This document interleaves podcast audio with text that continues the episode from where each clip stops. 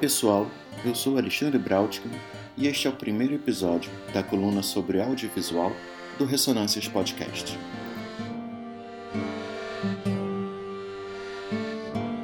Esta coluna tem como colaboradores fixos Daiane Belker e Evandro Manchini. Faremos esta coluna em um formato a melhor estilo mesa de bar, mas atentando para trazer para vocês as melhores informações em formato de uma troca de ideias descontraída. Para começar, gostaria de apresentar meus colaboradores fixos, que vão estar conosco ao longo de todo esse episódio. Diane Belker é filmmaker, atriz e escritora. Depois de mais de 20 anos atuando no teatro, no cinema e na televisão no Brasil, mudou-se para os Estados Unidos, onde começou a montar seus próprios filmes. Com um curta premiado e outro selecionado por festivais pelo mundo, está prestes a lançar seu terceiro filme e primeiro longa-metragem. Além disso, é uma apaixonada convicta por arte, literatura, música, teatro e especialmente cinema. Evandro Manchini é cineasta, ator e mestrando em tecnologias e linguagens da comunicação na Escola de Comunicação da UFRJ, Universidade Federal do Rio de Janeiro. Está constantemente envolvido em projetos multidisciplinares, nos quais audiovisual, teatro, dança e performance se misturam. E eu, Alexandre Braudman, completo o time desse episódio. Eu tenho um mestrado em música pela Escola de Música da UFRJ e no meu estudo, na verdade, eu fiz uma relação entre os elementos de análise da música eletroacústica e o audiovisual, em particular o cinema. Bem, feitas as apresentações, vamos para o nosso episódio de hoje. Espero que curtam.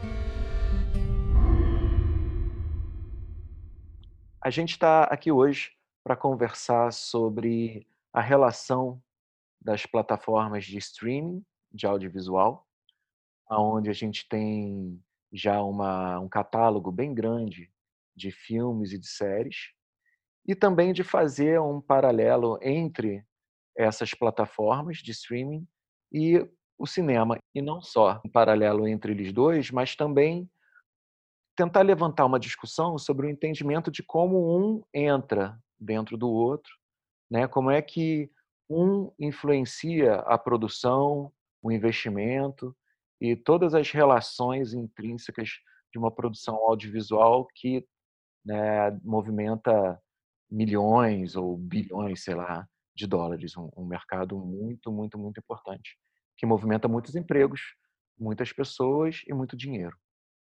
Então, eu gostaria de começar falando que apesar de eu ser uma pessoa que gosta muito de cinema, que gosta muito, gosto muito de ver filmes em casa e tudo, no final das contas, para mim, a Netflix e as plataformas de streaming, de um modo geral, elas serviam muito para me municiar de séries.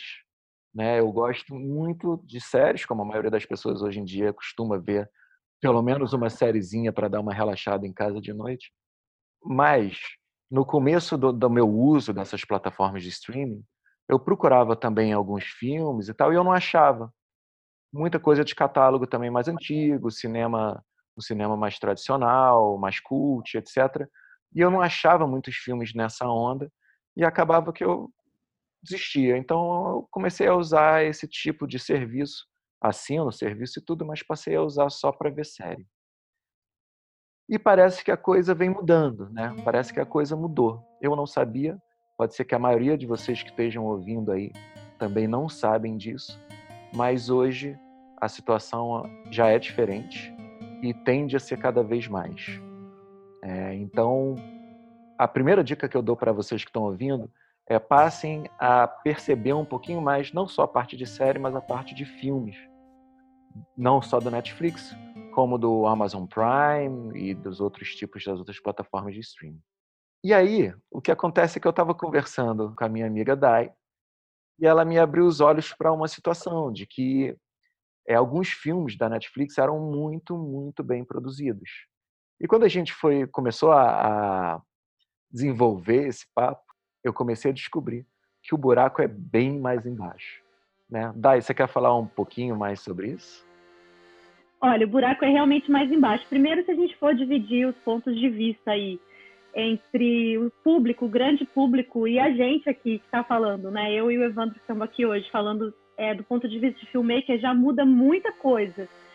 E aí, se a gente for dividir o público ainda como pessoas que apenas gostam de assistir alguma coisa para se divertir, para abstrair, para relaxar, ou realmente veem na, na coisa em si, né? Assistir algo, não necessariamente só uma série ou só um filme, mas como um prazer muito grande, uma grande paixão, o cinema ou até séries, a coisa também vai mudando e vai se aprofundando cada vez mais. É, quando eu comecei a me inteirar um pouco sobre esse assunto, que foi no começo desse ano agora, é, março, aproximadamente março de 2019, foi através de uma reportagem que eu li num jornal aqui da Filadélfia, aqui nos Estados Unidos, é, comentando um pouco sobre isso que está acontecendo. Até mandei a reportagem para vocês dois é, poderem ler também. De um ponto de vista, ah, uma reportagem mais que apresentava esse, é, essa discussão, mas sem muita opinião. Mas ali você já vê que existem várias forças dentro desse jogo que está se colocando agora, que começou a se colocar de forma mais direta e forte, que é primeiro esse jogo de poder entre as grandes, os grandes estúdios, né, é, de um jeito mais simplista Hollywood em si, e as plataformas que estão ganhando cada vez mais espaço e ganhando cada vez mais é, clientes, pessoas que passam a adquirir esses serviços, consequentemente mais dinheiro e consequentemente mais é, grana para investir para produzir novas coisas. Então, esse jogo que se apresenta, ele tem vários interesses de vários lugares, tanto das pessoas que estão dentro dele, fazendo parte dele diretamente, como os diretores de cinema, como os grandes produtores, como os donos das plataformas, mas também com relação ao grande público e as pessoas que consomem tudo isso. Aí, dependendo de cada pessoa, de acordo com seus gostos e é, afinidades, mas também de acordo com a visão de que cada um tem desse veículo, que seria o cinema e o audiovisual no geral, né? Acho que basicamente começando a conversa para entrar nessa complexidade toda que você falou, acho que a gente tem que começar a pensar um pouco por esses lados aí. E dentro disso tem várias coisas muito interessantes e, e coisas que a gente tem que pensar sobre, né? Se, é, discutir, acho que o objetivo aqui é esse hoje, até para o grande público mesmo que está consumindo tudo isso, começar a se questionar e a ter consciência, ou até mesmo começar a escolher o que, que eles querem, né? Sendo mais detalhista com a coisa em si, basicamente é assim: o que, que eu quero? Eu quero ver um bom filme na minha casa, ou eu quero ir até o cinema ver esse bom filme? Qual é a diferença das duas experiências? O que eu estou ganhando vendo esse bom filme da minha casa ou o que eu estou ganhando indo ao cinema ver esse bom filme. Eu quero ver um bom filme ou eu quero apenas me divertir vendo alguma coisa engraçada ou alguma coisa que vai me entreter, vai me tirar da minha realidade, vai me desestressar, vai fazer com que eu pare de pensar nos meus problemas pessoais ou nas, nas contas que estão chegando todo mês. E como eu quero ver esse, esse bom filme ou como eu quero ver apenas essa série que me entretém? Eu posso ver apenas da minha da tela do meu celular eu posso ver da tela do meu iPad, eu posso ver da minha televisão, deitadinho na minha cama, e se eu dormir no meio não tem problema. Ou eu realmente quero viver a grande experiência que é ir até um lugar físico, que eu vou passar por um ritual até, de comprar uma pipoca, de encontrar uma pessoa que eu gosto, de ver pessoas diferentes, de sentar num lugar e ver aquela tela imensa, mas com isso também gastar o meu dinheiro, gastar o meu tempo, investir nisso. Enfim, são milhões de desdobramentos que a gente pode conversar aqui hoje sobre isso, que acho que tem muito pano para manga aí para o que está vindo, o que está acontecendo e ainda o que vai vir a ser. Acredito eu, particularmente, que em, num, bem curto espaço de tempo aí, em menos de cinco anos, que as coisas vão se desdobrar e vão chegar em lugares que acho que a gente só consegue ter alguma ideia agora, mas a gente nem sabe direito assim onde vai dar. Posso colocar um pontapé inicial aqui? como uma pessoa que consome, né, como consumidor. Na minha cabeça, o, o meu pontapé inicial é o seguinte: na minha cabeça, eu nunca imaginava, nunca, nunca imaginei que a gente estaria fazendo uma relação entre o que está no Netflix e o que está no cinema.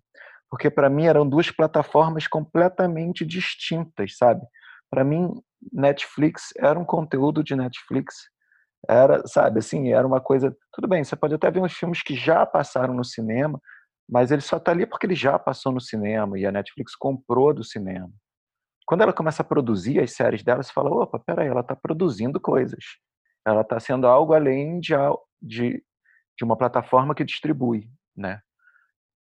Só que eu nunca pensei no contrário, quer dizer, do Netflix está provendo as salas de cinema com conteúdo, né? De estar tá investindo, gastando um dinheirão em produções incríveis. E aí, de repente, quando eu começo a dar uma estudada para conversar aqui com vocês, eu percebo que tem essas tretas, né? Netflix versus Festival de Cannes, simplesmente, assim, um dos exemplos. Então, cara, já está muito grande e na minha cabeça nem se passava, assim. Então, eu acho interessante colocar isso na roda, né, para todo mundo saber que a gente já está num, num momento que as coisas já estão acontecendo. Sim, eu acho muito interessante a gente pensar nos aspectos culturais também dessa discussão, no sentido de que se você vai hoje a uma grande rede de cinemas, por exemplo, o que você vai encontrar em 90% dos casos são blockbusters. São filmes produzidos com muito dinheiro e filmes hollywoodianos. E o que a Netflix está fazendo é cumprir um pouco o papel de distribuidoras, tornando acessível ao grande público filmes que normalmente não têm carreira no cinema. Então, nesse aspecto, é muito interessante o movimento das plataformas de streaming porque está aliado com o que a gente está vivendo culturalmente. O consumo do streaming é um fato, ele vai crescer cada vez mais, e o Netflix, que começou como uma distribuidora né, de conteúdos, entendeu isso e começou a produzir conteúdos para todos os nichos. Então também tem esse outro aspecto que não é só assim, ah, Netflix é legal e dá acesso aos filmes alternativos ela também faz isso, mas ela quer lucrar com isso. Então, um exemplo que eu acho legal de dar é um filme que foi completamente baixo orçamento, aproveitando que a gente agora, quando está gravando, está no dezembro vermelho, que é o mês da luta contra o HIV e AIDS, teve um documentário que ficou apenas duas semanas em cartaz, que chama Cartas para Além dos Muros. É um documentário que teve uma carreira curtíssima no cinema, com exibições não muito cheias, e acabou de estrear na Netflix. Então, esse documentário, que foi produzido com baixíssimo orçamento, com certeza agora vai ter uma repercussão enorme. Então, é pensar também nesses agenciamentos que acontecem até em datas comemorativas ou significativas que a gente pode a gente pode pensar nessa relação do que está acontecendo na sociedade, o que, que o povo está consumindo, o que está sendo falado, então, eu acho que é como a Dai falou, são muitas coisas envolvidas, muitos interesses e a coisa vai longe. Acho que com relação à acessibilidade, essa questão das plataformas tem sido incrível, né? É, a gente está tendo acesso, a gente, eu digo todo mundo, o mundo mesmo, o mundo todo, está tendo acesso a filmes e a conteúdos e a séries que antes, quando se dependia apenas das, apenas das, das distribuidoras e, enfim, é, dos grandes estúdios, dos grandes patrocinadores, de todo esse dinheiro, né?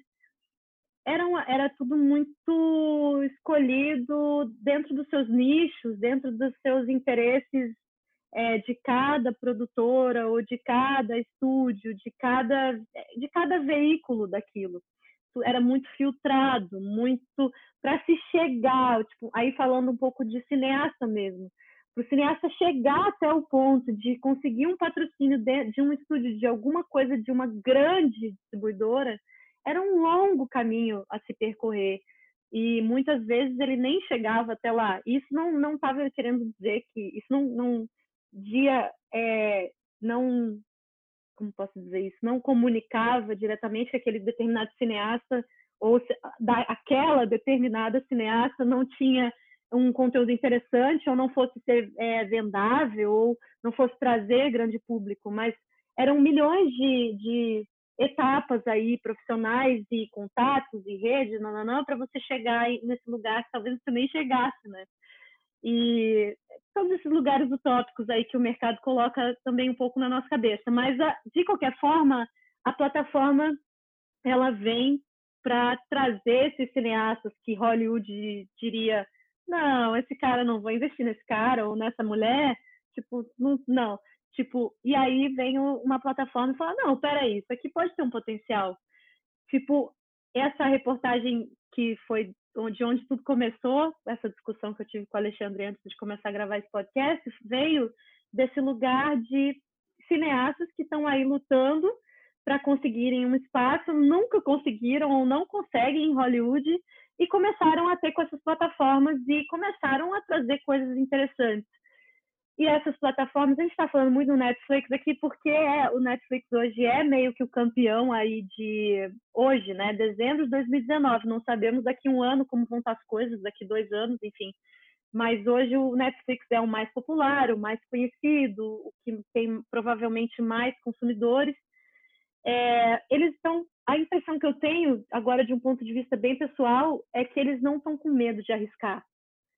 E isso é muito interessante para todos, tanto para os filmmakers quanto para o grande público, né? A gente está vendo hoje coisas como Evandro mesmo acabou de citar um exemplo, é, a gente está vendo coisas chegando nessas plataformas que as distribuidoras não estão trazendo. E isso está trazendo todo um, re...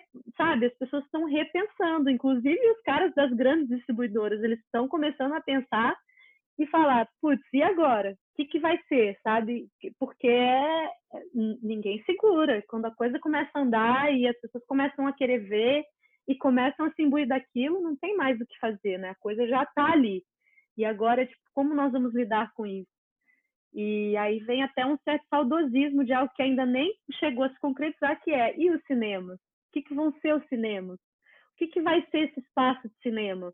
As, as pessoas ainda vão ao cinema para assistir coisas, mas como o Evandro falou, o cinema ainda é um lugar de, de filmes de grande orçamento, no seu, assim, generalizando, né? Claro que vão ter sessões de cinemas diferentes que se propõem, mas é sempre a minoria.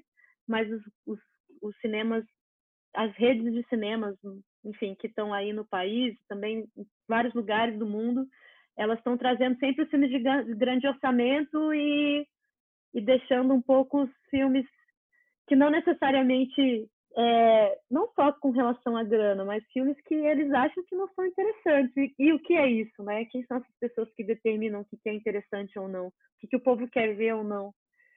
Enfim.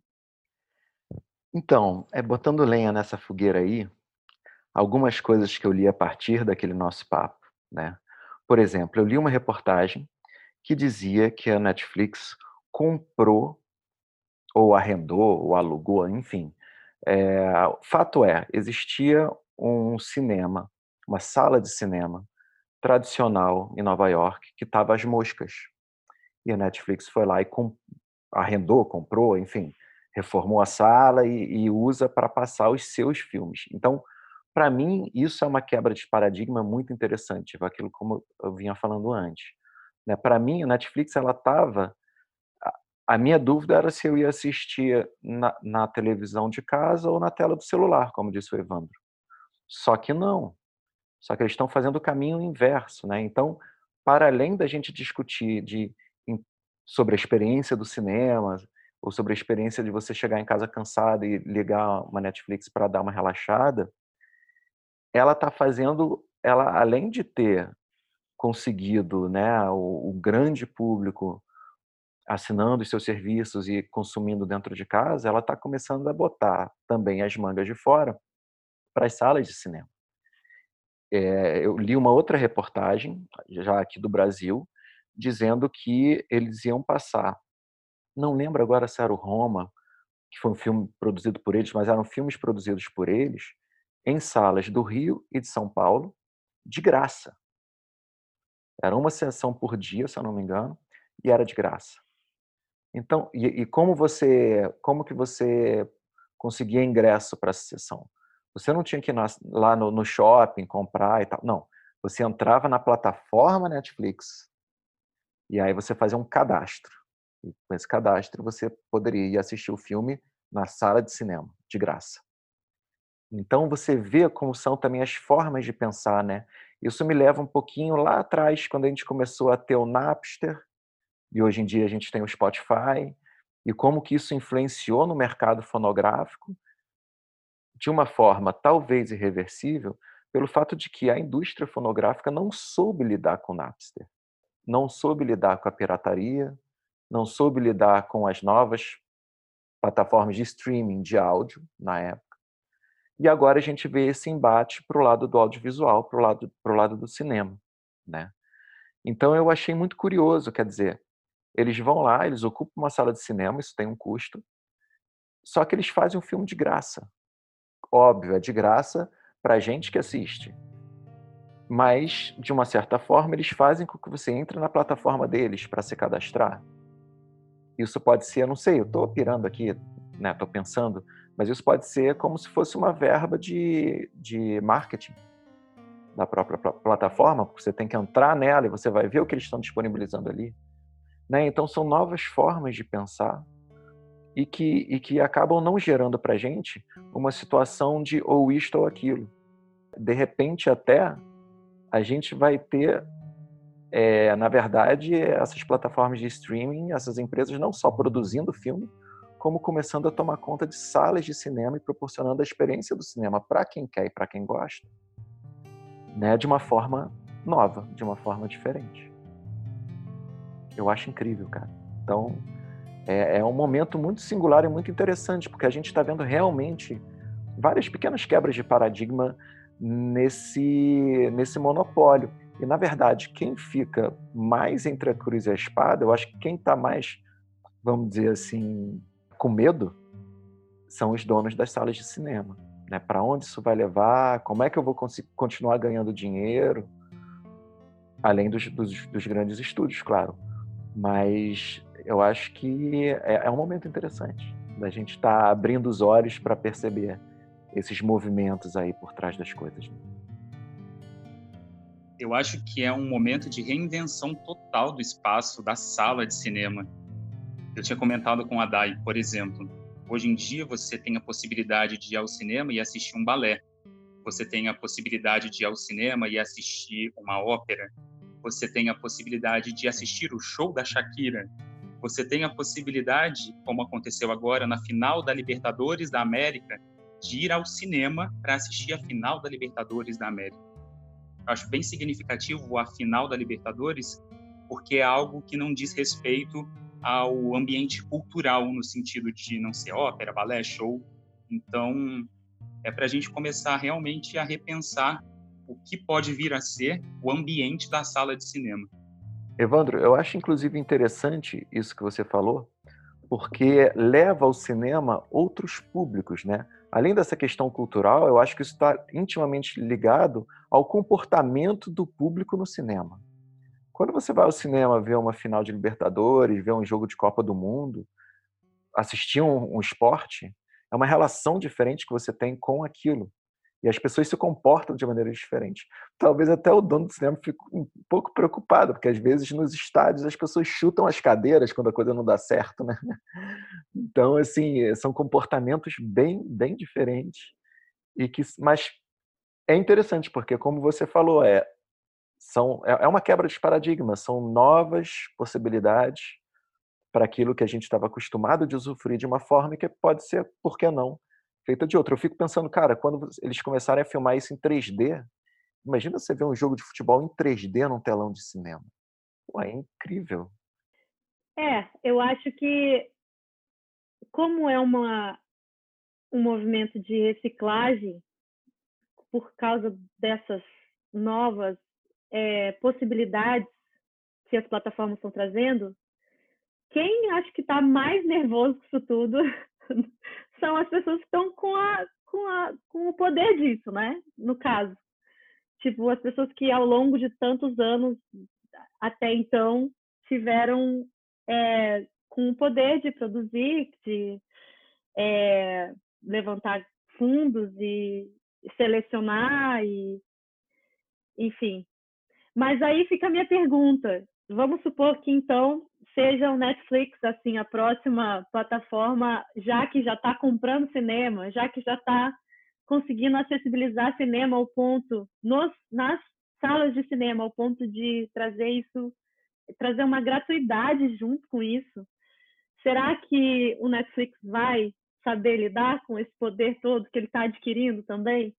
Ou será que daqui 10 anos também não vai ser mais um nicho que no começo arriscava, como tudo, e depois começou a fechar, fechar, fechar, selecionar, selecionar, repetir, repetir, repetir, como Hollywood tem sido. Mas não sejamos injustos, Hollywood tem, tem tido um pequeno, mas tem tido um caminho aí de filmmakers e, e roteiristas e pessoas interessantes que estão começando, que estão trazendo coisas diferentes e novas. Existe, é claro que, até como o Evandro mesmo falou, esses filmes não necessariamente vão chegar nas salas de cinema, mas estão sendo feitos e estão, em circuito, estão sendo comprados pelas plataformas e sendo trazidos também, enfim. Mas é, é, é uma questão aí, porque parece que está se passando um, forçadamente um, um bastão, né? Porque não se tem escolha. Mas o que vai ser feito também com aqueles que estão pegando esse bastão? Excelente questionamento, Dai. Sabe que eu acho que vai acalorar bastante essa discussão? É o lançamento ano que vem de uma nova plataforma, não sei se vocês sabem, uma plataforma que chama Quibi. É uma plataforma exclusivamente feita para conteúdos curtos. Vem de Quick com Byte. Então, hum. mordidas rapidinhas de conteúdos audiovisuais durante o seu dia no seu celular. Só que isso é uma coisa que está sendo feito com aporte de um bilhão e de investidores como a Sony Pictures, a Disney, Warner Bros, Time Warner, ou seja, os principais estúdios de Hollywood. E já tem uma série sendo produzida pelo Spielberg. Então são conteúdos que vão ter em média de seis a oito minutos e vão revolucionar, na minha opinião, a nossa forma de consumir esses conteúdos, porque eles já são pensados para a forma como a gente consome hoje em dia. Eu acho que talvez a Netflix, com todas as tentativas, ainda esteja um pouquinho pensando em como já foi, né? Um pouco saudosista na forma como as pessoas costumavam consumir o cinema. Então tem esse olhar sobre o cinema, o que é legal, porque não vão deixar de existir pessoas que gostam de comprar sua pipoca, de ir para o escurinho, de ficarem ali apreciando uma grande tela. Mas tem uma outra parcela que está forte aí, que consome muito conteúdo, que gosta de ver as coisas na vertical. Inclusive, os conteúdos do Quib vão ser produzidos na vertical. Isso é uma ótima discussão também. Caramba, é. Total enfim, coisas aí para a gente ir pensando e esperar. A, a expectativa é que eles lancem dia 6 de abril de 2020, já estou super ansioso para acompanhar de perto isso aí. Para ver qual é, né? Só uma, uma dúvida, Evandro. É, esse Quib, ele seria como um YouTube, que tem a sua, a sua possibilidade de acessar de graça, ou seria mais uma plataforma de streaming onde você paga ali seus, vamos dizer, 5, 10 dólares por mês para estar tá consumindo? Você sabe? Sei, seria como a segunda opção. Eu não sei exatamente okay. o valor, mas acho uhum. que é uhum. em torno de 7 ou 10 dólares, com opções sem anúncio e com anúncio. Tá. Porque, cara, isso para mim é uma outra questão também, que é um pouco mais macro, mas que a gente sempre, eu acho que a gente acaba sempre chegando nela de alguma forma também. Que é o seguinte, bem, antigamente, você queria ver um filme, você ia numa locadora, você pegava aquele filme e você pagava por ele. Tudo bem, existiam pessoas como eu, que pegava o filme, não via, obviamente, no primeiro dia, aí ficava naquela dúvida atroz na hora de entregar. Será que eu entrego pagando sem ver nada? Será que eu fico mais um dia? Aí eu ficava mais um dia, aí eu não via de novo. Aí a dúvida ia ficando cada vez mais, né, uma escolha de Sofia bizarra, e no final eu sempre pagava uma grana preta para poder ver um filme, enfim. Mas nem todo mundo era tão caótico assim, e às vezes as pessoas conseguiam pegar, ver e entregar. E, de repente, era aquilo que ela queria ver naquele mês. Hoje em dia, se a gente parar para pensar, os gastos extras que a gente tem com pequenas pílulas de situações de situações mensais, de coisinhas mensais, cara, eu estou começando já a ficar preocupado, porque antigamente você assinava a Netflix. Ok. Aí eu, enfim, eu especificamente sou fotógrafo, eu assino o pacote da Adobe, lá do Lightroom e do Photoshop. Mais uma graninha por mês. Aí eu sou músico. E mesmo não sendo músico, as pessoas gostam de música, querem ouvir música, tem aí o Spotify, uau, que beleza, baratinho. Cara, quando você vê, você está assinando o Netflix, você está assinando o Spotify, aí o YouTube começa a encher de anúncio, o YouTube, né, que é de graça, meio que forçando você a assinar o Premium, eu não assinei ainda. Mas me enche o saco aquela quantidade de anúncios, às vezes excessiva. Agora eles estão botando, de vez em quando, dois anúncios encadeados antes de você conseguir seguir. Então, paulatinamente, eles estão forçando você a migrar para assinatura, né, de uma certa forma. E não para de vir, né? A Amazon Prime, a Disney também vai lançar, ou já lançou, plataforma de streaming. Tem essa que você está falando. Então, assim, tudo a gente assina. E, e como é tudo baratinho, fica aquela ilusão, né? Aquela falsa realidade que, ah, cara, é só uma cerveja que eu deixo de tomar por mês, então tá tranquilo, não sei o quê. Só que no final das contas, não é cara, cerveja, não né? é, são 10, e eu não, né, a gente não chega tanto na maioria das vezes, então, tipo, a coisa começa a onerar, e não é, não é uma coisa que te onera em um mês, é para sua vida, você está pagando mensalmente, né, enquanto você está consumindo aquele negócio. Então, é, é, algo a se pensar também, né? Para onde que isso está levando a gente em termos de gastos mensais? Sim, é questão da fidelidade, né? Sim. É um pouquinho, mas é fiel. Tipo, uhum. todo mês vai. E é assim que esses caras estão fazendo, na verdade. Isso. isso em tudo. O Spielberg é um cara que está aí questionando isso já há um tempo e já está pensando e fazendo os movimentos dele para tentar. É, não sei se necessariamente manter, porque acho que manter vai ser complicado, mas tentar se adaptar dentro de todas essas novidades aí que estão rolando com a vinda das plataformas. Sem dúvida, isso que o Evandro citou. Ah, uma coisa muito importante de ser falada.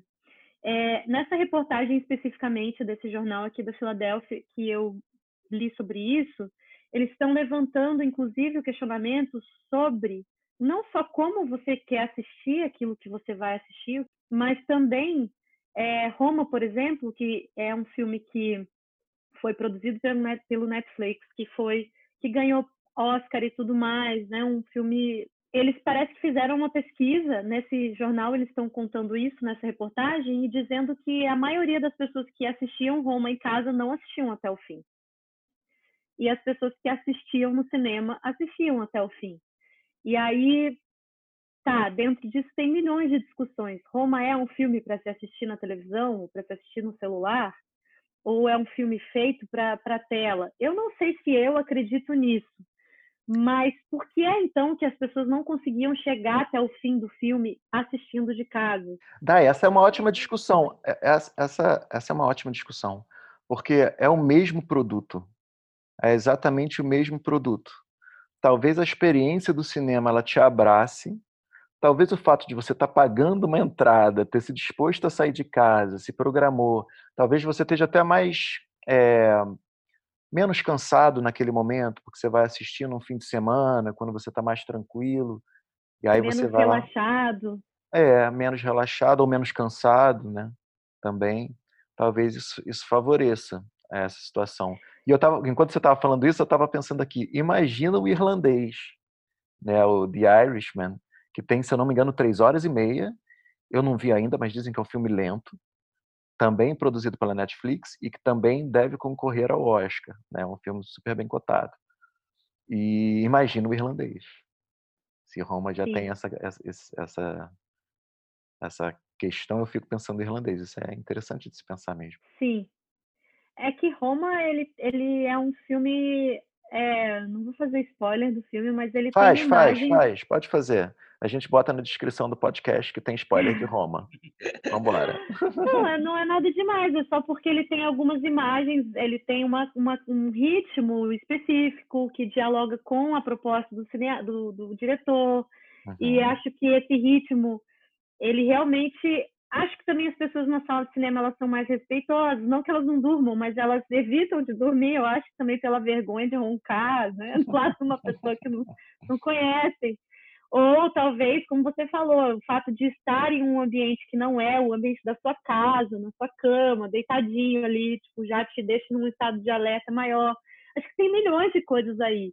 Mas fato é que eles viram que Roma não necessariamente era um filme bom para ser visto pelo, na, no Netflix de casa.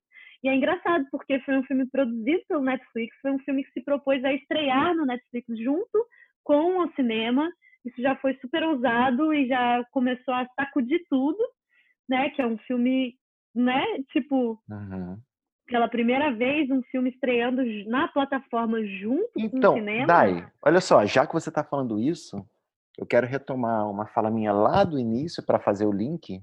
Lembra quando eu falei que existiu uma, uma pendenga, que houve um, um atrito entre o Netflix e o Festival de Cannes? Foi por causa de Roma. Hum. É, esse filme, ele era um filme super né, comentado e tal. E o que, que aconteceu? É, se eu não me engano, em 2018 ou 2017, houve a criação de uma nova lei na França, ou, ou, ou vou falar de novo. O que que acontece? É, Roma foi um filme justamente que criou toda essa esse quiprocó aí, toda essa, essa, essa questão entre Netflix e o Festival de Cannes. O que que houve? Se baixou uma, uma, eu não sei se foi uma lei ou se foi alguma coisa assim na França, ou se, ou se era alguma coisa dentro do edital do Festival de Cannes, que dizia que o, o que importa é, para você colocar um filme dentro do Festival de Cannes, esse filme tem que ser um filme que passe nos cinemas da França. Isso passou a ser uma condição sine qua non. E aí, o que, que aconteceu? É, dizia-se também, dentro de uma determinada lei, lá francesa, que um filme. Aliás, o que, que aconteceu? Roma, para passar nos cinemas da França, eles exigiam que só se passasse na plataforma, no Netflix, para as pessoas de modo geral, três anos depois. Então, imagina. O que eles queriam impor ao Netflix seria ou você traz Roma para o Festival de Cannes, mas segura o filme na plataforma por três anos, não são nem 45 dias, nem 60, nem 72, são três anos para lançar na tua plataforma online, ou Roma não vai ser passado aqui no Festival de Cannes. O que que Netflix fez? Simplesmente falou, ok, então nenhum filme nosso produzido vai participar do Festival de Cannes, a gente vai levar Roma para o Festival de Veneza. Roma saiu simplesmente com o Leão de Ouro de Veneza, que é a premiação mais importante, é como se fosse o melhor filme do Oscar. Né?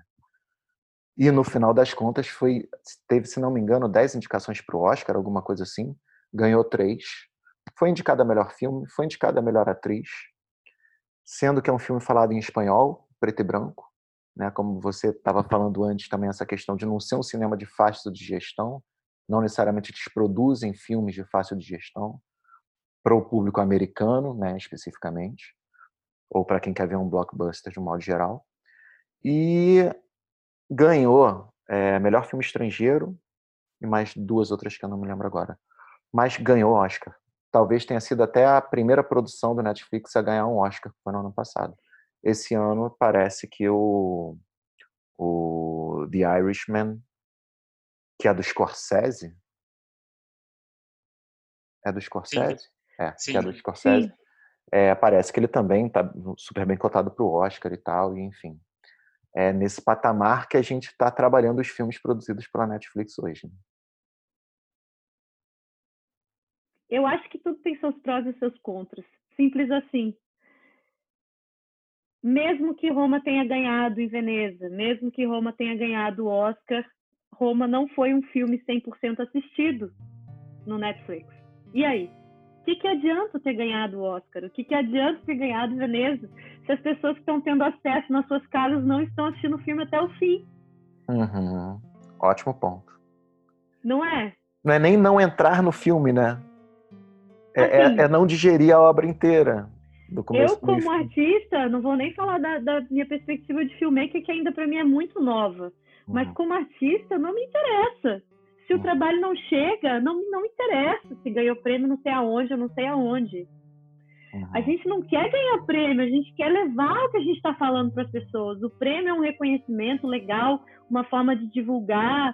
Mas assim, gente, prêmio é evento que passa. Agora, aquilo que você está se predispondo a falar com a sua obra, chegando nas pessoas, isso não é evento que passa. Isso é alimento, isso é troca, isso é arte. É isso. Mas, ao mesmo tempo, eu acho que para a Netflix, enquanto empresa, é muito interessante que Roma tenha chegado aonde tenha chegado, porque começa a mudar porque começa a mudar a percepção que as pessoas têm deles. Então, hoje em dia, a gente sabe que se a gente quiser entrar na Netflix, a gente vai achar besterol, a gente vai achar show de música, mas também a gente vai achar um filme lá do B alternativo com linguagem e que foi premiado pelo Oscar e que foi produzido pela Netflix. Então existe plataforma melhor que essa? Evandro, quanto você está ganhando para falar? Eu, eu, até ia dizer em algum momento do podcast isso, galera. A gente não está ganhando dinheiro para falar nada de ninguém. Mas é não. muito legal a gente colocar essas percepções, né? E, e é muito Sim. bom o teu ponto, cara. Muito bom. Ainda, Alexandre, ainda nós Ainda. Boa. É, mas eu, eu quis falar desta forma, inclusive, justamente para pensar que por trás de tudo isso tem uma grande força capital. Sim, é tudo sim. sobre isso, sabe? É, somos legais, estamos apoiando, estamos abrindo espaço para filmes independentes, mas queremos nos fortificar enquanto uma plataforma plural, porque isso é o mais interessante, porque sim. num mundo competitivo cada vez mais, no sentido de que cada vez mais plataformas vão estar fornecendo esse tipo de conteúdo ou conteúdos diversos, saber que tem um lugar onde abraça todo esse tipo de conteúdo é muito interessante. Para eles mesmo, enquanto empresa, e, consequentemente, para quem quer assistir. Agora, o que eu acho bem problemático e uma coisa para a gente estar atento e fortes, e que tem a ver com o que o Alexandre tinha falado sobre gastar 15 reais aqui com um serviço, gastar mais 20 ali com outro. É que, às vezes, a gente cria uma falsa aparência de controle. E é isso que eu acho que eles querem da gente, que ah, você tem autonomia para escolher. Você é autônomo, você faz a sua programação. Então, então, isso é um pouco perigoso, porque a gente acaba achando que a gente é autônomo, mas às vezes a gente está preso com um monte de mensalidade, com um monte de coisa, e que só está pagando porque a gente está pagando ali, mas às vezes nem consome de fato aquilo. Então, eu acho que é um questionamento aí da vida moderna e contemporânea para a gente ter sempre em mente, para não ser engolido, né? Eu acho que a tendência vai ser cada vez maior. Cara, e essa questão do débito automático, né? O débito automático ele engole a gente mesmo. Você esquece que você está pagando porque você não tem que ir no banco, pagar um boleto, não sei o quê. Está simplesmente subtraindo, são números. São números. é um abstrato que está ali, está até na nuvem hoje em dia, não está nem em lugar nenhum. Esse dinheiro físico ele nem existe, mas ele está rodando ali e na sua conta é um sinalzinho de menos que vem, né? Então, se você não ficar ligado, cara, você está consumindo, às vezes você para de, de, de, consumir aquilo e você continua pagando. E às vezes, inclusive, é até difícil de você conseguir cancelar o serviço. Exato. E assim, questionando até mesmo o que eu acabei de falar agora há pouco, vai saber se realmente as pessoas não atiram o rumo até o fim, né? Da onde vem esse dado também. Ih, caramba. Sei lá, é. né? É verdade. Vai saber o que está por trás disso também. Às vezes elas assistiram. Sim. As pessoas... Porque Roma é um filme para um tipo específico de público também. Então pode ser que as pessoas começaram, que não curtiram, falaram, ah, que nem gente, eu também faço isso com outros filmes Netflix também, ou com qualquer outra plataforma. Pô, isso não é minha vibe, não sei o quê. E aí paro de ver e vou ver outra coisa. E talvez as pessoas que gostem desse filme foram até o fim de casa. E é isso. Uhum. Enfim, muita coisa, né, gente? Muita É. coisa. Muita Acho que coisa. de tudo isso, o mais interessante é que as coisas estão mudando. Sim. E, e elas mudam muito rápido. Quando a gente vê, elas já mudaram. Como foi o VHS, né, Alexandre? Você estava falando agora há Sim. pouco. Sim. Tipo, aqui, eu, há, há 20 anos atrás, eu era Aham. criança e eu ia à locadora todo final de semana alugar. Eu- meu pai falava que eu dizia a fitelaria, vamos pra fitelaria papai, Ah, pra alugar o filme dos Trapalhões e tal. Aham. Assistir. E, tipo, nossa, parece que faz tão pouco tempo, né? E, de Sim. repente, na verdade, não faz tão pouco tempo assim, a coisa já mudou muito já. E existia a experiência da locadora que era interessante. Você ir lá, você, pelo menos eu gostava. Você ia lá, ficava vendo, era arrumado por sessões. Aí você trocava uma ideia com um cara que ficava lá, que normalmente conhecia bastante de cinema. E você tinha as locadoras mais blockbusters, você tinha as locadoras mais mais lado B, cult, etc. Então, aí você queria o filme, o filme não estava lá, aí você pedia para reservar, era uma coisa, né? Vamos dizer assim, roots. Pensando hoje. Na época a gente não tinha essa percepção, mas hoje em dia é uma coisa tão lá atrás, né, cara? Essa coisa de Sim. ter que rebobinar o filme, você lembra? Você Provavelmente vão ter pessoas que vão estar ouvindo a gente que nem vão Nem, entender essa é, não tem relação nenhuma, realmente. Sim. E elas Então, vão e ter uma relação disso? mega com Netflix, né? Daqui a 20, Exatamente. 30 anos vão estar, ah, você lembra de como era o Netflix? "Ah, E a partir disso, que será que vão ser os espaços de cinema, das salas de cinema também no futuro aí, né? Pensando o que era esse espaço da locadora, que nem existe mais. O que, que vai ser isso que o Evandro falou? Tipo, de trazer novas coisas. O cinema ser um lugar reestruturado como espaço físico, em que as pessoas vão ao cinema para verem um jogo de futebol, uma final. É, aqui nos Estados Unidos vem um, um uma final de um futebol americano, né? Que para Uhum. eles é aquele momento. Ou é, ver um show, ver um. Até uma série, né? ne- Nessa reportagem eles falam do Game of Thrones ir para o cinema. Tipo, os fãs de Uhum. Game of Thrones irem ao cinema para assistirem Game of Thrones no cinema. E, ou Harry Potter, o que quer que seja. E, mas aí também vai ser um artigo de luxo, um artigo de colecionadores, como hoje é o vinil, como está se tornando a película. a Até porque, de, de uma certa forma, Dai, os fãs de Game of Thrones, eles faziam um ritual muito parecido com o que é o ritual do cinema. Né? Apesar de estar vendo uma série, apesar de estar vendo numa tela, entre aspas, pequena, numa televisão, a maioria via na televisão, no final das contas, como era, as pessoas queriam ver no momento que era lançado, você tinha data e hora, você combinava com os amigos para ir para casa dos amigos, e aí tinha pipoca, e aí não sei o quê, né? E, e tinha um momento que iniciava, e tinha que todo mundo ficar quieto, porque então assim, todo mundo queria comentar depois.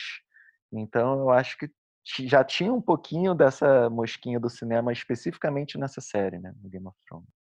Então, posso fazer uma pergunta para vocês? Sim. Qual foi a última vez que vocês foram ao cinema? Cara, a última vez que eu fui ao cinema não foi há muito tempo, não. Se bobear, faz um mês. Fui ver Coringa. Mas fui ver Coringa, já dando spoiler, porque a gente vai fazer um podcast sobre o Coringa. E a Dai falou, cara, incrível, você tem que ver, vamos fazer isso. Eu falei, porra, aí falei com a minha esposa, com a minha namorada, e a gente, cara, vamos lá, ela pilhou também pra caramba, vamos ver o Coringa. aí fomos. Mas antes do Coringa, vou te ser muito sincero, tinha um bom tempo que eu não ia ao cinema. Não por não gostarem, eu adoro a experiência do cinema, trabalho com áudio. A minha, pra você ter uma ideia, a minha dissertação de mestrado, fiz o mestrado em música, foi sobre o som no audiovisual, falando sobre cinema. Então, eu não sou uma pessoa alheia, eu não desgosto, pelo contrário, eu acho muito importante, inclusive, você ouvir o cinema com aquele som, aquele, né, aquele surround todo, é, é uma experiência realmente bizarra e diferente. Mas, apesar de todos esses pesares, eu vou confessar que tem um tempo. Cara, eu fui ao cinema a última vez para ver Joker também, para ver o Coringa. E eu fui duas vezes seguidas, porque eu vi a primeira vez, gostei tanto que falei para Alexandre de fazer um, um, episódio só sobre o Joker, acho que é um filme que merece. E aí fui assistir de novo, porque foi aquele filme que eu falei, cara, preciso ver esse filme de novo, ainda mais para falar no podcast. Mas antes dele foi fui ver o Queen, que foi final do ano passado, ou seja, um ano atrás. Pode crer, eu vi o Queen, Queen e antes do Queen foi tipo antes de eu me, de eu me tornar mãe. Tipo, ir ao cinema para mim depois que eu me tornei mãe foi tipo um artigo mais de luxo ainda. Tipo, eu passei um ano e meio da vida da primeira, primeiro ano e meio da vida do meu filho pensando quando eu vou poder voltar ao cinema. Eu não vi a hora de poder voltar ao cinema. E quando eu voltei foi para ver o Queen, mas também tenho ido muito pouco, não por, por opção, mas porque e é isso, né? A acessibilidade das plataformas, elas trazem isso também, esse gostosinho, esse gostosinho de tipo, ah, já vai sair no Netflix, já já vai sair na Amazon, já já vai sair, sei lá, na HBO, qualquer coisa, Mubi, Hulu, qualquer coisa. Para que que eu vou, né? Tipo, não é num lugar de má vontade nem de preguiça, pelo menos não da minha parte. É da praticidade, da facilidade e da acessibilidade, inclusive financeira, né? Que é uma grana que, inclusive, sim. já está sendo debitada mensalmente uhum. na sua conta. Você já está deixando de tomar aquela cerveja. Enfim, Daí tem é isso, louco, sabia? Né, tem loja. isso. Evandro, também quero saber de você. Você botou eu a também, gente na parede, a gente quer saber. Mas, é, para não perder o fio da meada, tem isso. Se você já paga 20, 30 reais por mês para ter um conteúdo em casa, você ainda vai pagar mais a experiência do cinema isso entra na, na conta. Isso entra. entra. Fala aí, Evandro. Pode ou não? Não, Coringa, não, não vou Coringa, fugir, não. Coringa. Ah, eu, eu tenho ido ver algumas coisas, assim. Uhum. Teve esse documentário que eu falei para vocês lá no começo, sobre legal, HIV AIDS no Brasil. Eu fui ver uhum. o Coringa. Acho que o outro anterior foi o filme do Almodóvar. Uhum. Mas eu fiz essa pergunta não é para colocar ninguém contra a parede, não. É justamente para gente, a gente perceber é, exemplos ir reais, ou não né, ir, cara? Sim. Ir ou não ir ao cinema hoje em dia tem bastante a ver com o que a gente já sabe, assim, é uma relação de experiência e uhum. não mais ter acesso ou não ao conteúdo. Uhum. Então, eu vou ao cinema hoje em dia porque eu gosto da experiência de ter um som bom, de ver, um, de ver numa tela grande, de estar num ambiente um pouquinho mais escuro, climatizado. Então, a uhum. experiência uhum. do cinema tem a ver com com isso, não mais apenas com assistir algo, se identificar com aquilo, porque isso você pode fazer sentado no conforto do seu sofá ou com o seu smartphone na mão. Uhum. É verdade.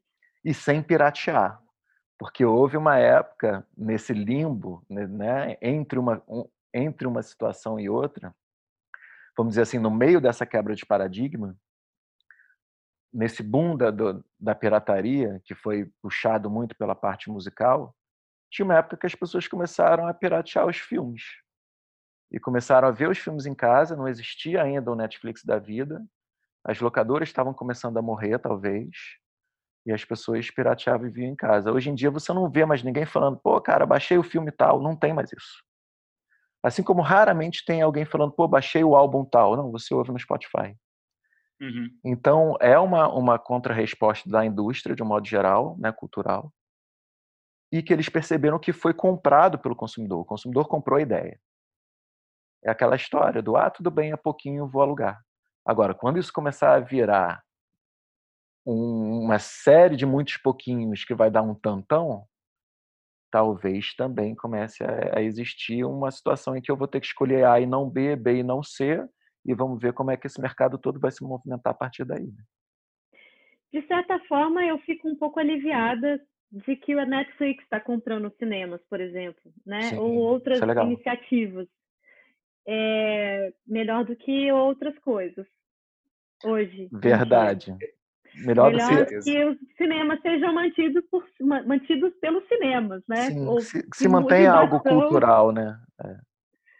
é. e não que vire outra coisa, né? Sim. Que vire outro tipo de espaço. Uhum, verdade. A gente persista, e mesmo que o cinema vá se tornar um artigo de luxo, como hoje é o vinil, como hoje é a, a fotografia que não é digital, né, Alexandre? Uhum. É, mesmo que ele vá se tornar isso, um espaço de pessoas que gostam muito daquilo, também pode se tornar um ponto de encontro dessas pessoas. Isso é uma, uma das coisas que eles falam nessa reportagem, de que pode se tornar esses lugares em que as pessoas que gostam daquilo vão se encontrar e vão se conhecer. É a ideia do cineclube, né? Isso, tipo, na época, na minha, eu nem sei se existe mais, mas na minha época tinha esse pessoal que gostava de jogar é, Magic, fala? Conheço. Esses jogos de RPG, sabe? Assim, uhum. ou, né, enfim, as pessoas Sim. que gostam muito daquilo a ponto de irem até aquele espaço para verem aquele filme, não necessariamente um filme que está sendo lançado agora, mas é, filmes também que estão sendo revisitados e retrazidos para o espaço do cinema tudo leva a crer que é esse caminho aí que está rolando. E, na verdade, gente, está parecendo que já está acontecendo, inclusive, com a gente, sem que a gente esteja percebendo, né? Essa pergunta do Evandro foi, foi fascinante agora, da gente mesmo se dar conta de que nem a gente está indo tanto ao cinema assim. Verdade. E já, tam, já estamos nos utilizando desses, dessas plataformas espero que seja para um bem democrático isso tudo, né? Mais acessibilidade, uhum. mais oportunidades também para os novos cineastas que estão surgindo e para as novas cineastas que estão surgindo, é, para todos os conteúdos possíveis e imagináveis, falando de absolutamente tudo, o que é interessante, que daí cada pessoa vai lá e escolher aquilo que lhe interessa, ou às vezes até experimentar uma coisa nova, mas que seja para que seja mais democrático. Espero que seja assim. Legal. Vocês querem falar mais alguma fala. coisa, gente? Não, eu tô, eu tô super satisfeito com tudo que a gente falou. Eu acho que a gente falou muita, muita coisa. A pessoa que conseguir ir com a gente até o final, é, eu espero que saia com muitas coisinhas, muitas pulguinhas novas na cabeça aí para pensar. E, bem, eu acho muito interessante a gente estar tá inaugurando a coluna é, de audiovisual desse nosso podcast com essa discussão, porque a nossa ideia é justamente estar tá discutindo obras audiovisuais não só que são interessantes e produzidas para o cinema ou por Hollywood, pelos grandes pelos grandes estúdios, mas também o que você pode consumir na sua Netflix, no seu Amazon Prime e nas diversas outras YouTube Premium, nas diversas outras plataformas. Só uma última coisa que eu queria falar aqui que vai ser uma provocação para você, Dai. Pode fazer um, um momento você. de indicação de filmes assim? Pode ser no final para a gente fechar pode, pode. com isso, pode ser? Tá. Eu queria Mas, antes fazer uma. ia falar alguma coisa? Evandro ia falar alguma coisa, fiquei curiosa. Não, não, não ia falar nada demais. Era só para complementar o um negócio, mas já está tudo no que foi dito, está tudo certo. Eu tá. queria fazer uma provocação a você, Dai, que é o seguinte: a gente está falando sobre esses diversos conteúdos, etc, etc. A gente falou muito em Netflix, a gente falou menos nas outras plataformas. Mas, cara, eu estava pensando aqui enquanto vocês falavam, em determinados momentos da nossa gravação, que, que pode ser quando entrar, se é que já não entrou, eu acho que até já tem entrado, a plataforma de streaming da Disney, o problema não é ela entrar. O problema é quando ela tornar é, os conteúdos Disney especificamente para quem assina aquela plataforma. E aí você vai ter um estúdio que é super forte, super tradicional. Imagina os filmes da Disney passando primeiro ou só para quem assina a plataforma Disney. E aí a provocação é para você, Dai, porque você é mãe. É mãe de um, de um menino ainda bem novinho. Então, você como mãe de uma criança, eu acho que, né? É, é mais um tchatchen, aí que você vai ter que... Isso é, é Opa, Disney, tchatchen, né? Isso é muito complexo, calma. Para Mas crianças. Que, que, você quer que eu fale o quê? De que eu, como assim? não, eu, eu, não quero que você fale nada, mas eu só quero que você pense. Assim, na verdade, eu nem quero. Não, não é assim para você falar, nem para você responder. Não, é, não é uma resposta que eu, que eu quero. Eu direcionei a você porque você é o público consumidor disso mais do que eu e o Evandro hoje. Será? é bem. nunca diga nunca, né? Mas assim, pensando Tirando as crianças que nós bem, temos dentro de nós, é. Não, mas então, o bem é, é, uma questão muito complexa mesmo aqui pra gente, porque o bem, é, a gente nem sabe se a gente vai mostrar, se a gente vai apresentar o Mickey para ele, sabe? Hum, tipo, já entramos ele tem duas calças do... uhum. É, ele tem duas calças do Mickey e a gente fala, ah, olha só o Mickey. E ele fala, Mica, Mica, chama o Mickey de Mica. e tipo assim, nem sei se. Não sei, porque a gente está planejando de botar o Ben na Waldorf, né? A partir do ano que vem. E a Waldorf, a Alice já tá na Waldorf. E a tem Waldorf aí na Filadélfia? Que... Tem. Tem uhum. uma bem aqui pertinho de casa, inclusive. Legal. E assim, a Waldorf é uma escola que, tipo, o, me, o mínimo, o menos, ou se você, por favor, puder não colocar seu filho em frente de absolutamente nada de tecnologia, a gente agradece, tipo assim mesmo. Então, ele já é, tem um acesso à tela bem restrito aqui em casa, que é uma política que eu e o Daniel acreditamos como, como pais, é o que a gente acredita, mas também de acordo com dados da, da OMS e tal, sobre isso. Então, ele tem o direito a assistir uma hora de tela por dia quando ele assiste. Uhum. E é na televisão, ele não tem acesso ao celular, ele não segura o celular, a gente não deixa mais. Ele está com quantos nenhum. anos, Dai? Dois anos e meio. Ok. Então, quando ele assiste, é uma hora por dia na televisão. E ainda conteúdos que a gente pesquisa antes, que a gente lê antes. É, quando é YouTube, não tem propaganda, a gente assina uma dessas desses débitos automáticos para YouTube não ter propaganda, principalmente por causa do Benjamin mesmo. A gente não quer que ele tenha acesso à propaganda, porque a gente não sabe o que vai chegar ali para ele, então a gente quer ter isso filtrado. E quando, e quando não é YouTube, ele assiste a PBS Kids daqui dos Estados Unidos, que é um canal como se fosse a TV Cultura aí no Brasil. É um canal aberto, mas só com conteúdo infantil, de, é, digamos, de acordo com a nossa perspectiva, de qualidade pedagógica, de, com algum conteúdo é, interessante. Não necessariamente só coisas assim, ah, ficar ensinando a criança, mas Daniel Tiger, por exemplo, acho que tem aí no Brasil Daniel Tigre, né? Que é um desenho que ensina a criança a ter uma, uma maior, um maior controle emocional em, em algumas situações.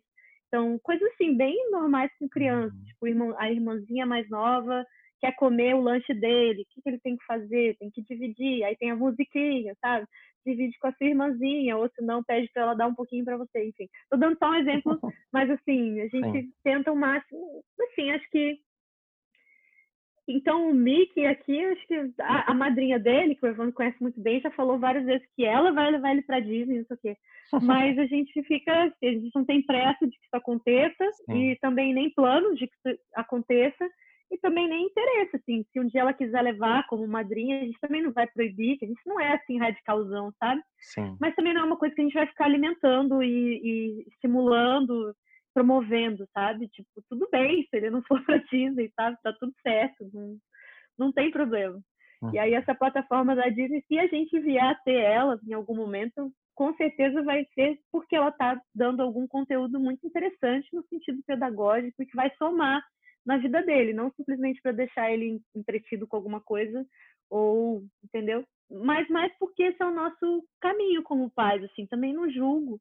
É difícil e às vezes você precisa que a criança fique um pouco entretida para que você possa fazer uhum. alguma coisa na casa, para que você possa trabalhar, para que, né, às, às, vezes é necessário também. Na verdade, assim, Dai, é, essa questão que eu estava falando da Disney era mais com, eu não deixei isso claro, mas era mais com o enfoque do poder que eles têm, né? Porque se você for ver as bilheterias da Disney, né? Assim, se comparar inclusive com os outros filmes que não são filmes para criança, mas eu acho, eu acho que você tem ali umas bilheterias fortíssimas, né? Então, imagina Sim, quando eles lançarem eles isso, quando eles lançarem na plataforma deles, quando eles tiverem a plataforma deles, eles já têm ou estão em vias de, né? Vai chacoalhar isso, esse mercado. Exatamente, ali. como que isso vai chacoalhar, entendeu? De que forma que eles. Foi aquilo que você tinha falado, vocês tinham falado antes sobre a Netflix o poder que ela tem nas mãos, para que lado que ela está levando isso, eu pensei na Disney. Entende? A Netflix uhum. ela é a uhum. pioneira, mas a Disney também ela já é um puta estúdio com muito investimento, com muita grana. Então, hum, é, quando eu comentei com o Dani, fazendo um parênteses aqui entre a gente, que a gente ia falar sobre isso, a primeira coisa que ele falou foi a Disney. Disney Sério? Tá comprando tudo. A Disney vai, é, a Disney vai comprando tudo, a Disney vai mandar em tudo, a Disney não sei o quê, Disney não. Olha. Mas ainda não está acontecendo a Vera, né? Uma coisa uhum. que está, tipo, são estimativas e sim, eles são muito fortes, sim, tem muito investimento e muito e a, a marca Disney já é muito forte. Sim então, muito provavelmente, eles vão também dar uma chacoalhada até no Netflix. Isso também exato, é muito interessante. Exato. Porque vai trazer um monte de coisa aí também para a é discussão. É Quem sabe a gente não grava o, o, o capítulo 2 é. do podcast depois que a Disney começar a plataforma aí, para a gente Pô. ver o que vai estar acontecendo. Uhum.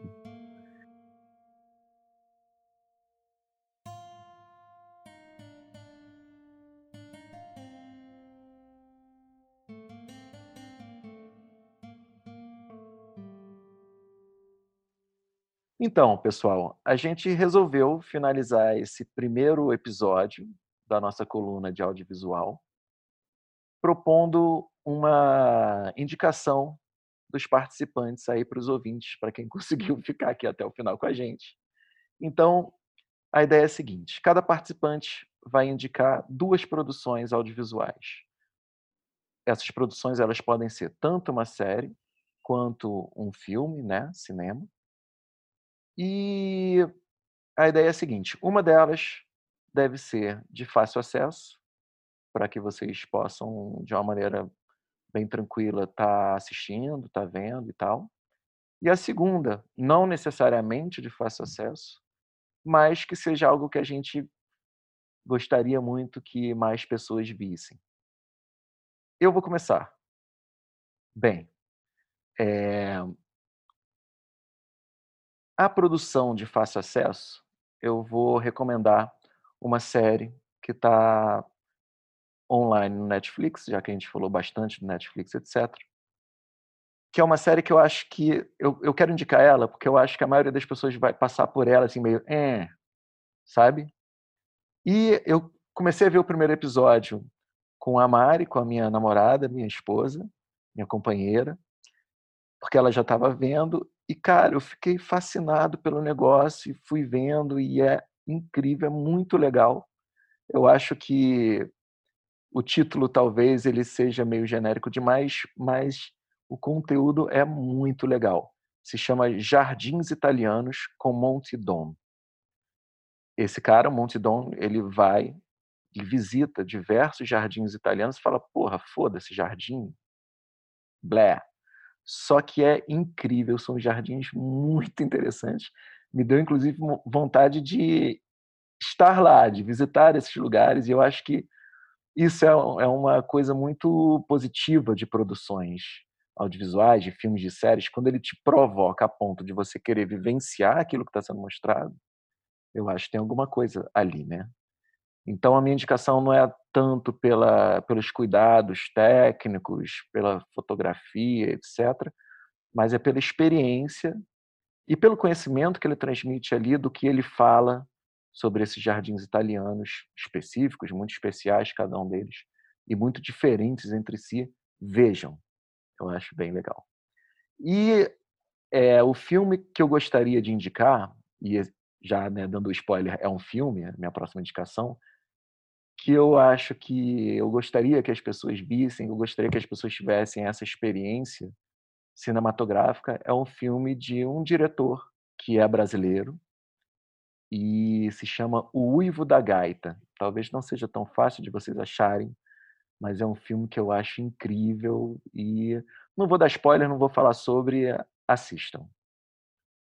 Evandro Dai. Fala o nome do diretor. Claro, Bruno, desculpa. então, o Ivo da Gaita, do diretor Bruno Safadim, carioca, brasileiro, e um cara que tem uma visão muito bacana sobre o cinema, que apostou desde o início num cinema conceitual, num cinema autoral, vem colhendo bons frutos e vem produzindo peças realmente muito interessantes dentro do, do cinema, né? dentro do mercado, desse mercado audiovisual. Obrigado, Dai, pela lembrança, óbvio. Porque o Bruno tá né, tão assim fácil na minha cabeça como diretor do filme que é quase como se você não precisasse falar, mas se é uma dica, é óbvio que você tem que dar é, um nome. Pessoas, então. Vai, Evandro. Beleza. A minha dica de um filme que vocês podem encontrar na Netflix é o Som ao Redor, que é o primeiro longa do Kleber Mendonça Filho, que agora ficou conhecidão por conta do Bacurau.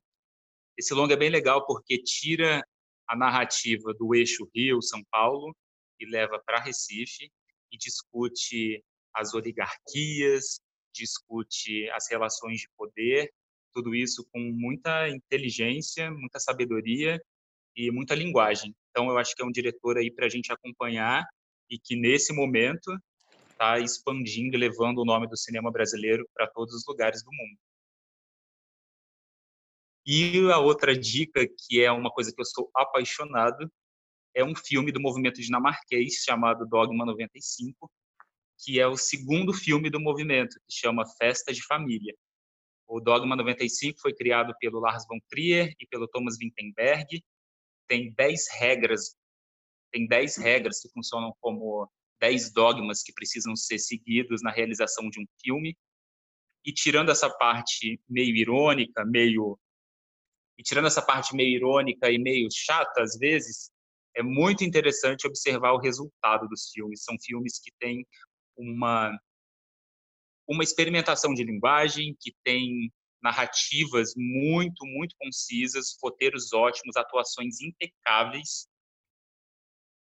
E depois de toda essa discussão que a gente teve, é interessante perceber que tipo de conteúdo pode ser produzido fora desses padrões mainstream. Que tipo de conteúdo pode ser produzido com poucos recursos, mas com um olhar muito interessante. Então, essa é a minha dica. Muito boas as dicas, gente. Muito bom. Muito boas. Cara, minha primeira dica vai para o Roma, porque a gente falou muito do Roma aqui. É um filme que merece ser assistido. É um filme, é um filme que a protagonista, além de ser uma mulher, é uma mulher que é, é digamos, escravizada, não só é, não é apenas uma empregada doméstica, entre aspas. É uma protagonista é indígena, né, Daé?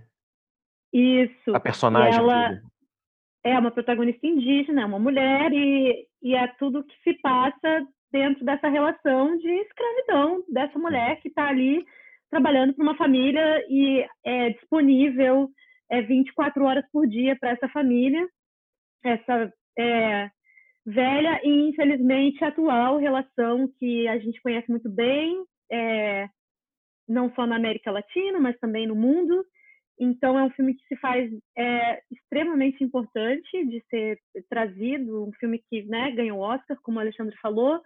É, tem também a questão técnica, a direção, a qualidade, mas é um filme que tem que ser assistido e até o fim, porque ele levanta milhões de coisas aí que a gente precisa falar e precisa trazer à tona, precisa trazer para discussão e repensar toda essa estrutura aí que que está bem complicada para aqueles que detêm o poder e, e para a maioria que não detém, né? Essa relação super complexa e, e, profunda aí. E o segundo, eu vou indicar Handmaid's Tale, que é um, uma série é, que já está bem conhecida, já está na terceira temporada, se não me engano, já acabou a terceira temporada, mas é uma série também que fala de violência contra a mulher, de de é, retirada de todos os direitos possíveis da mulher, é, também dentro de um viés é, religioso, daquilo que se acredita, daquilo, de uma coisa vinculada à fé e à crença, mas de um sistema controlador e que a mulher é totalmente destituída do seu, de tudo que é, de tudo de liberdade que ela, que ela possa vir a ter na sociedade é uma série super interessante que saiu de um livro, mas que passou, já já já passou do livro, digamos.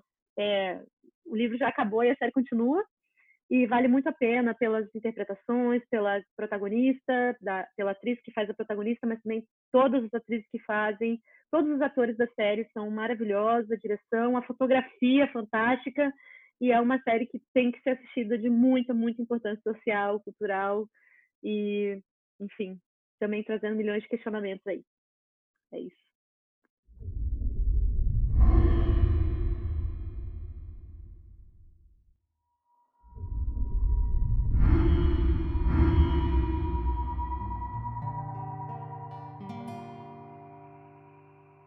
Gente, bem, então espero que vocês tenham curtido, espero que a gente tenha colocado diversas coisas que estejam movimentando bastante a cabeça de vocês, que eu acho que esse que é o propósito né, de uma boa discussão, uma discussão saudável, uma discussão para renovar um pouquinho as, as, nossas ideias em relação a essa quebra de paradigma que está sendo a entrada das plataformas de streaming no meio cinematográfico de modo geral e de produção de audiovisual. Ok? Muito obrigado. Obrigado, Evandro. Se quiser deixar suas considerações finais para o pessoal. Não, acho que foi muito legal. Falamos sobre muitas coisas e fico no aguardo aí dos próximos bate-papos para a gente discutir mais temas. Beleza, ok. Então, Dai, a gente está se despedindo. Deixa a sua última palavra para o pessoal que está ouvindo a gente. Agradecer mesmo todo mundo que está aí escutando e dizer que é um, um, prazer muito grande estar aqui, estar tá começando esse novo movimento, trazendo coisas, é, filmes, séries e, e, e, informações da indústria aí.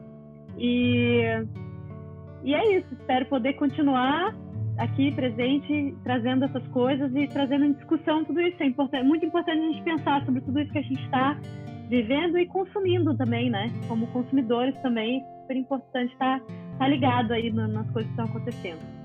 Então, só agradecer mesmo. Obrigada, Alexandre. E obrigada, Evandro. Muito, muito bom estar aqui com você, viu?